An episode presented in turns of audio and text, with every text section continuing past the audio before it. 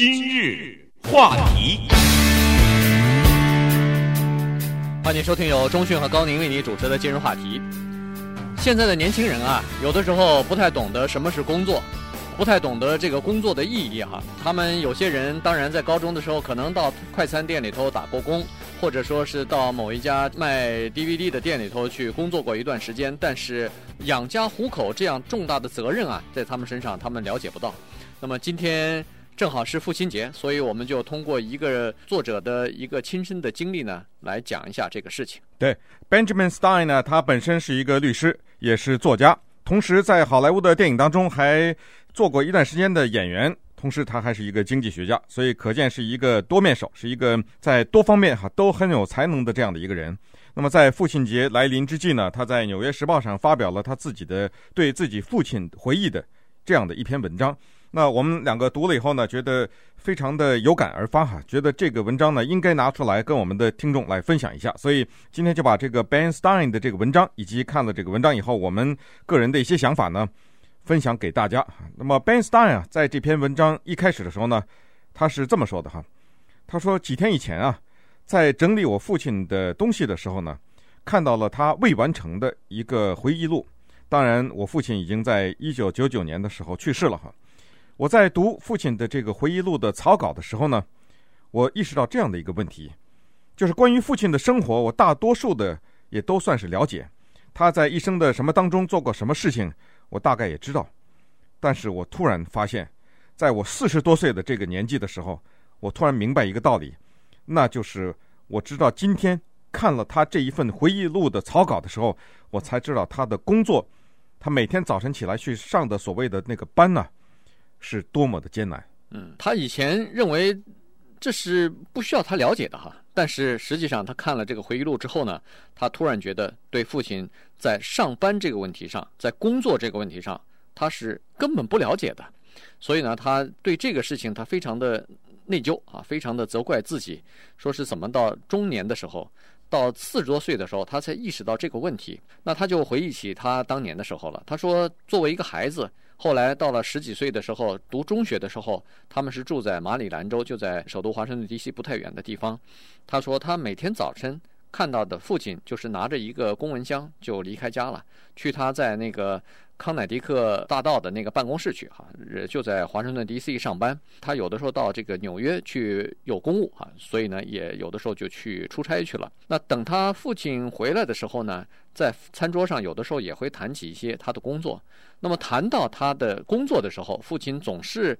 就是经常讲讲，哎，呃，我今天又在我们这个公司附近哪一个豪华餐厅里头又吃了一顿饭，这个饭里头哪道菜很好吃，或者说是哦，上个星期我到纽约去，哎，住了一个很好的这个旅馆，那个旅馆当时每晚上还三十块钱呢，当然是那是几十年前的事情了，所以呢，他认为说，哦。又说有的时候坐火车，呃，坐的是卧铺哈，但是这个火车摇摇晃晃的，一晚上睡不着觉。所以他在小时候对父亲上班或者对父亲工作的理解呢，仅仅就在这些地方。对，那当然对于任何一个孩子来说，包括我们自己成长的过程中也一一样哈，包括我们自己的孩子对我们的理解也是一样，就是这个当父亲的呀，他上班是天经地义的一个责任，他早晨就走了，然后晚上就回来了。但是他走了以后，他到了另外一个地方去，在那个地方他的工作是怎么样的一个情况？他是一个发号施令的人，还是一个忍气吞声的人？他是要看着别人的脸色生活的人，还是一个勤勤恳恳工作、没有什么朋友的人？还是说他在上班的时候没有按照公司的要求去做事情，是在做自己的私事等等？所有的这些啊，全然不知。而这个 Ben Stein 呢，他的父亲。还算是一个有心的人，在晚年的时候还留下了一份宝贵的遗产给自己的孩子，那就是他的一个回忆录的草稿啊。那让孩子能够了解，可是我们有多少这样的父亲，默默的工作了一辈子，最后因为一场疾病也就离开了。那然后只字未留，没有告诉他自己的这一生是怎么度过来的。孩子也终生不知道自己的父亲上的班，在那个上班的时候是以什么样的一个面孔出现哈。所以。这个 Ben Stein 呢，讲到他父亲的时候，他说：“哈，他说有一点，我现在唰的一下哈，才猛醒啊。他说我爸从来没跟我们谈过钱呢。嗯，没跟我们谈说他每个月赚多少钱呢？这个钱是怎么分配的呀？反正我们那小嘛也不懂，就知道反正家里住的房子也还可以，大概也就是个中产阶级中上的这么一个生活的方式。呃，同时呢，很多事情都是一种假设，因为父亲回来只跟我们说他酒店多么的豪华，吃的多么的好，那个火车软卧是怎么一个情况，那我们自然就会假设他是一个在上班的时候很幸福、高高兴兴的离家去上班的这样一个人呢。但是，终于父亲的这一份回忆录的草案呢，打开了他的视线。对。他总以为父亲对工作是很满意的，因为吃得好、喝得好，出去的时候飞机坐头等舱，这个坐火车的话也是软卧车厢啊，所以工作又很有保证。那么在这种情况之下，那有什么不满意的？有什么不好的呢？那么在回忆录的过程当中，他才知道了另外一面，因为他父亲呢是在一个。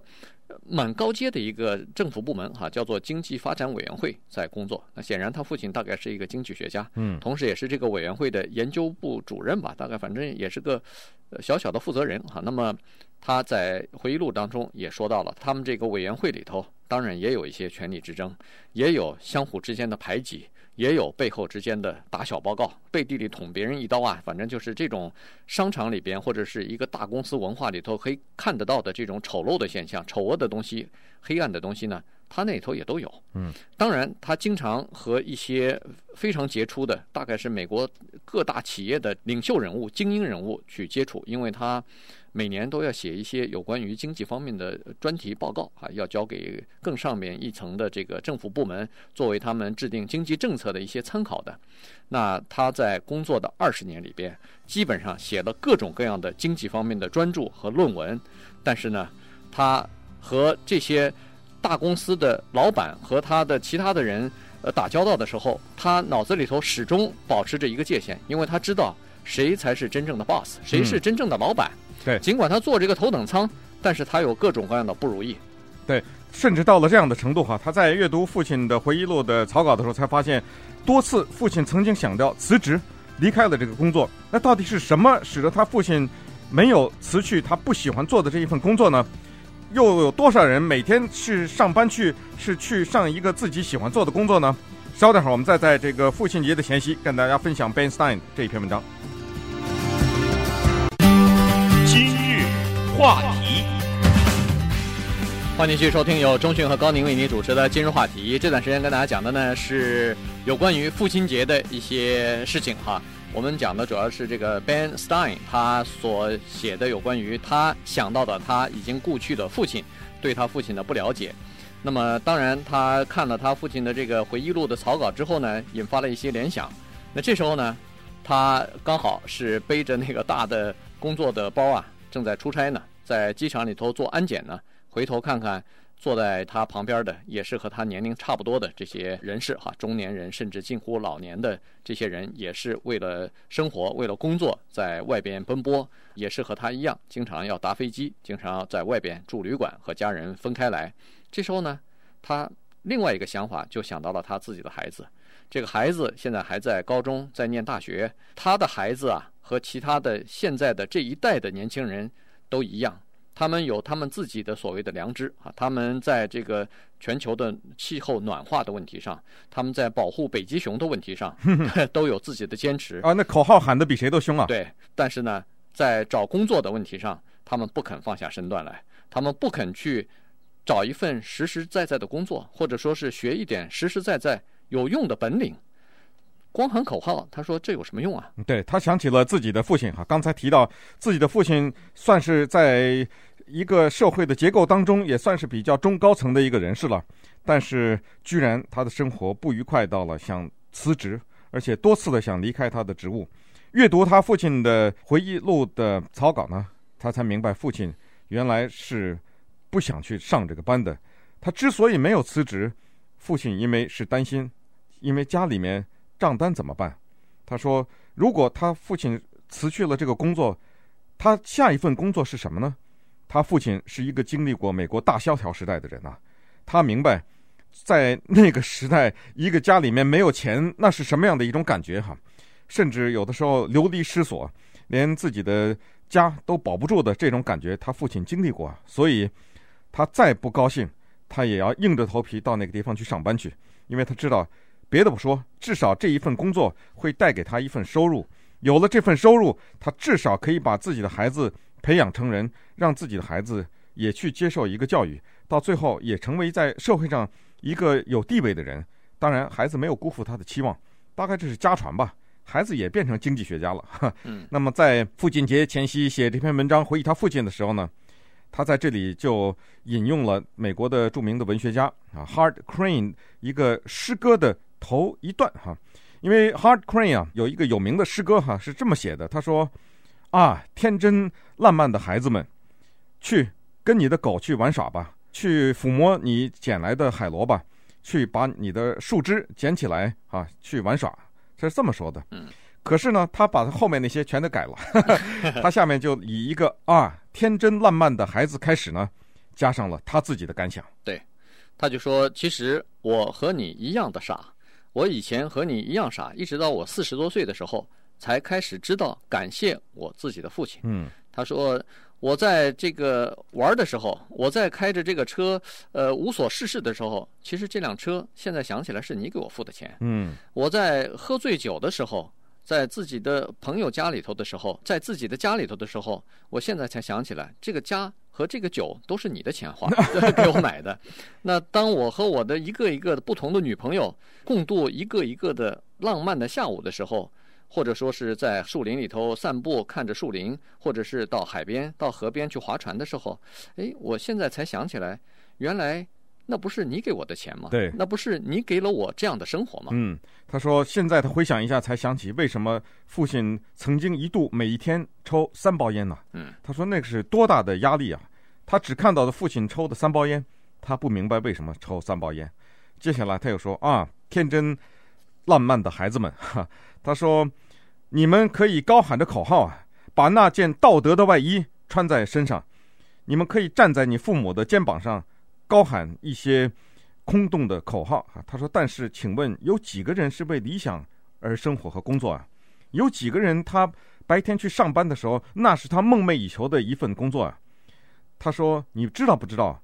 当你们的父亲去上班的时候，很可能他们在对着另外一个人说：‘是的，先生，好吧，先生。’唯唯诺诺的那个情景呢？因为那个人在付钱给他们呢。他说：‘你们能想到吗？’他说。”在你们成长的过程当中，你们可以高谈阔论，你们可以说我们有自己的理想，我们绝不会为放弃自己的理想而接受一份工作。我对任何一份工作不满意，我可以拔腿就走。但是，请你回想一下你们的父亲，他们做不到这一点，所以你才有你的医疗保险，每天有东西放在你们的桌子上，才付得起这个房租啊。嗯，而且你现在上的学那个学费也是父母亲付的。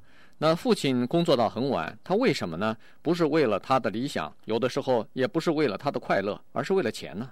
为了养家糊口的钱，为了在餐桌上有一盘菜、有一盘饭、有一盘糕点给你吃啊！有的时候真的父母亲也想放弃，有的时候他们自己认为没有办法，简直是无法再支撑了，但是没办法，他们还是要支撑下去，所以都是为了你们呀，年轻的孩子。他就这么说哈，那当然，他说每个人都想变得比他自己更聪明，或者说变得更好。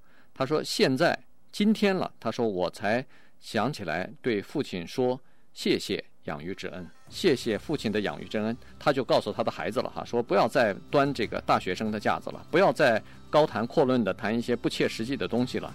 恐怕将来的时候，如果你要今天不感谢你自己的父亲的话，那么以后。大概就为时过晚了，倒不一定是非要在父亲节或者母亲节那一天才说感谢他们的话，应该经常说，应该每天说。